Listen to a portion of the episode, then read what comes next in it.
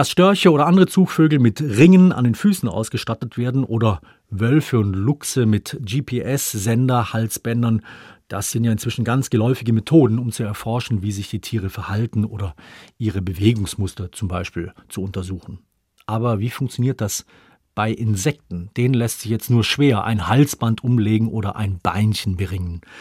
Bei einem Forschungsprojekt in Leipzig bekommen die Insekten stattdessen kleine Funkchips verpasst, sogenannte RFID-Transponder, so wie so eine Art winziger Rucksack auf dem Rücken. Und damit soll jetzt untersucht werden, wie sich die Insekten bei Hitze verhalten und wo sie dann beispielsweise Zuflucht finden könnten auf einer Wiese. Denn das ist gar nicht mehr so einfach für die Insekten, berichtet unsere Reporterin Annegret Faber. Also so, wie wir die Wiesen heute kennen und sehen, sind sie ein, ein, Produkt des Menschen, ja. So kann man das ausdrücken. Das sagt der Biologe Matthias Scholz vom Helmholtz-Zentrum für Umweltforschung in Leipzig und schaut über eine Wiese. Ohne den Menschen gäbe es die also nicht. Das wiederum heißt, was da wächst, liegt in unserer Hand.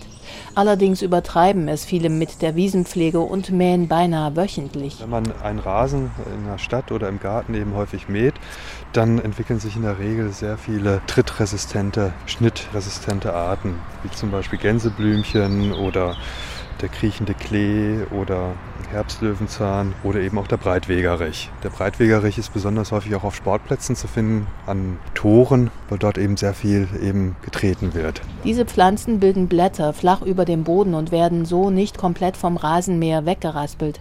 Unter diesen Blättern finden Insekten an heißen Tagen Feuchtigkeit und Schatten.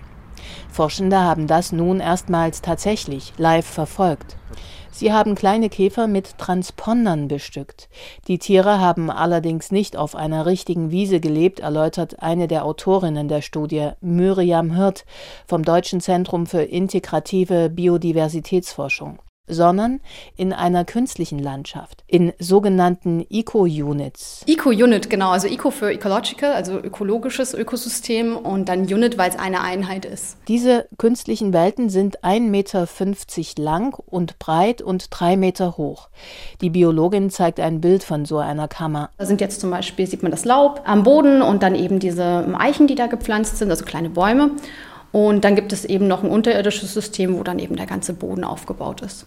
Auf dem Boden liegen vier verschiedene Blattarten mit unterschiedlichen Eigenschaften. Eiche und Birke, die lange liegen bleiben und dadurch Schatten und Feuchtigkeit bieten, und Blätter von Esche und Eberesche. Die verrotten schnell und liefern dadurch Nahrung. Entscheidend waren jedoch die Temperaturen.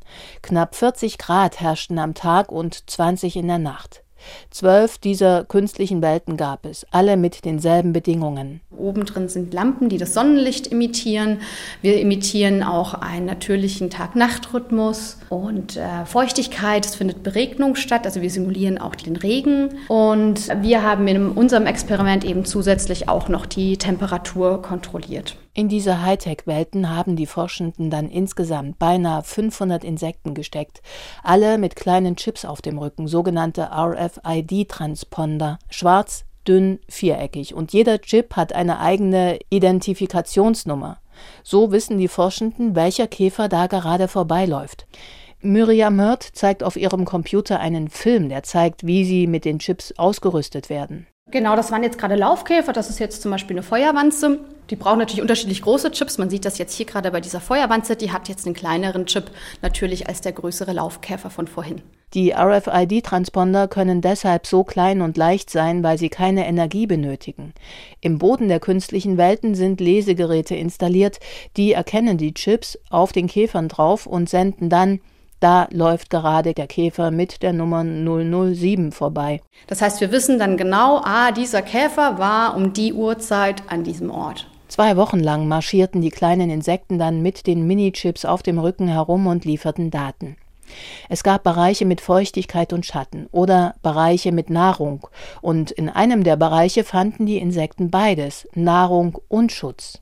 Und das war auch die Fläche, wo sie sich am liebsten aufgehalten haben, erläutert Ulrich Brose, der Leiter der Forschungsgruppe Biodiversitätstheorie. Bei den extremen Temperaturen werden die Organismen aber sehr herausgefordert. Dann kommen die über den Bereich, der für sie von ihren Proteinen her physiologisch möglich ist. Und dann müssen sie Prozesse abschalten. Und das führt zu äh, ganz drastischen Einschränkungen der Aktivität. Das heißt, in einem Lebensraum, der beides gleichzeitig liefert, konnte die Aktivität aufrechterhalten werden. In einem Lebensraum, der nur verschiedene Dinge anbietet, also entweder oder, musste äh, permanent gewechselt werden. Im Grunde ist es wie beim Menschen. An heißen Tagen bewegen wir uns auch nicht gerne, um Energie zu sparen. Dass Insekten auch so ticken, war bereits vor der Studie bekannt. Nun liegt das aber schwarz auf weiß vor, dank der Mini-Transponder und noch etwas brachte die Studie ans Licht. Also im Prinzip haben wir herausgefunden, dass gerade auch ähm, sehr kleinräumige Vielfalt an Lebensräumen eben gut ist für Insekten dass sie bei Hitzestress eben ihre Aktivität reduzieren können und somit eben auch Energie sparen können. Manchmal reicht schon ein Hochbeet, ein artenreicher Balkonkübel oder ein abgetrennter Teil des Rasens, auf dem viele Kräuter und Blumen wachsen dürfen. Mehr Mut zu wucherndem Rasen mit Pusteblume und Co. könnte die Botschaft der Forschenden sein. Wichtig sind Schatten und Nährstoffe auf einer Fläche. Noch einmal zurück zu Matthias Scholz und der richtigen Wiese. Es gibt eben monotone Rasen, wo eben nur Gras Arten eben vorkommen, was sehr viele Gartenbesitzer eben auch lieben und schätzen und dann eben verzweifeln, wenn dann eben Kräuter, Rosettenkräuter eben drin auftauchen, wie zum Beispiel das Gänseblümchen oder der Löwenzahn oder eben der Klee. Aber diese Arten, die sind eben auch ganz wichtig, weil sie eben Nektar bieten, Lebensraum für Larven und Raupen von kleinen Faltern und Schwebfliegen. Und da ist ein Frosch? Nee, das ist eine Kröte. Die, die sucht jetzt einen Landlebensraum in der hm. Wiese. Das ist eine Kröte. Ja. So, jetzt husch. Mhm.